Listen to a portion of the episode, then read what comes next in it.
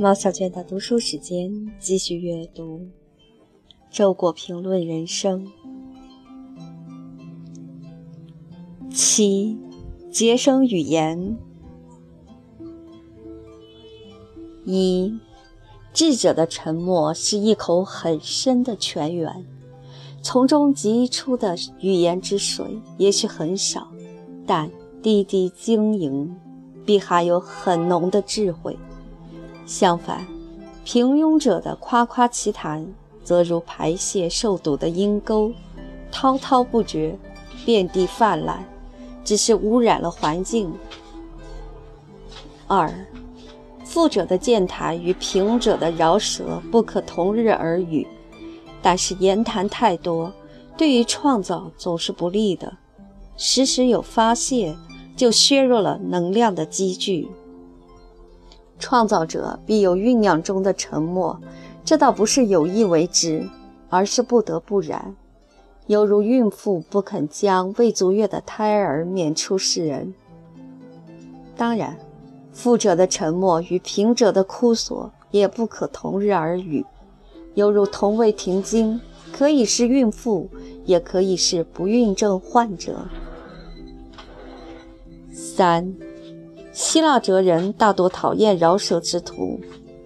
泰勒斯说：“多言不表明有才智。”卡隆说：“不要让你的舌头超出你的思想。”斯多葛帕的芝诺说：“我们之所以有两只耳朵而只有一张嘴，是为了让我们多听少说。”一个青年向他滔滔不绝，他打断说。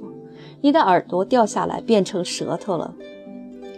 每当遇到一个夸夸其谈的人，我就不禁想起芝诺的讽刺：世上的确有一种人，嘴是身上最发达的器官，无论走到哪里，几乎就只带着这一种器官，全部生活由说话和吃饭两件事儿构成。多听当然不是什么都听，还需善听。对于思想者来说，听只是思的一种方式。他听书中的先哲之言，听自己的灵魂，听天籁，听无际的童言。少言是思想者的道德，唯有少言才能多思。舌头超出思想，那超出的部分只能是废话。如果你珍惜自己的思想，在表达的时候。也必定会慎用语言，以求准确有力，让最少的话包含最多的内容。四，我不会说，也说不出那些行话套话，在正式场合发言就难免怯场，所以怕参加一切必须发言的会议。可是，别人往往误以为我是太骄傲或太谦虚。五，我害怕说平庸的话，这种心理使我缄口。当我被迫说话时，我说出的往往的确是平庸的话。唯有在我自己感到非说不可的时候，我才能说出有价值的话。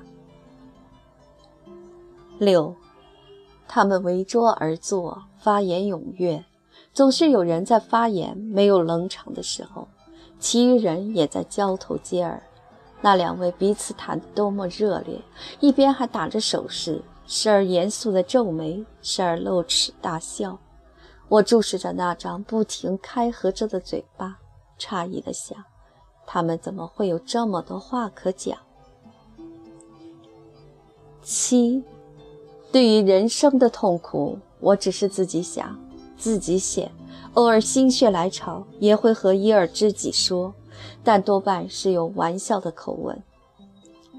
有些人喜欢在庄严的会场上，在大庭广众之中，一本正经地宣说和讨论人生的痛苦，乃至于泣不成声，哭成一团。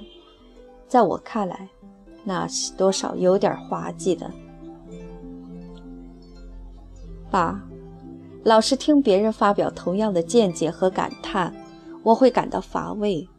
不过我知道，在别人眼里，我也许更乏味。他们从我这里甚至连见解和感叹也听不到。我不愿重复，又拿不出新的，于是只把沉默给他们。与人共享沉默，未免太古怪，所以我躲了起来。九，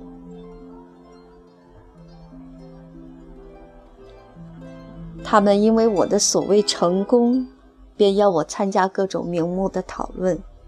可是我之所以成为今日之我，正是因为我从来不参加什么讨论。十。健谈者往往耐不得寂寞，因为他需要听众；寡言者也需要听众，但这听众多半是他自己，所以他比较安于独处。十一，平时我受不了爱讲废话的人，可是，在某些社交场合，我却把这样的人视为救星。他一开口，我就可以心安理得地保持缄默。不必为自己不善于应酬而惶恐不安了。十二，讨论什么呢？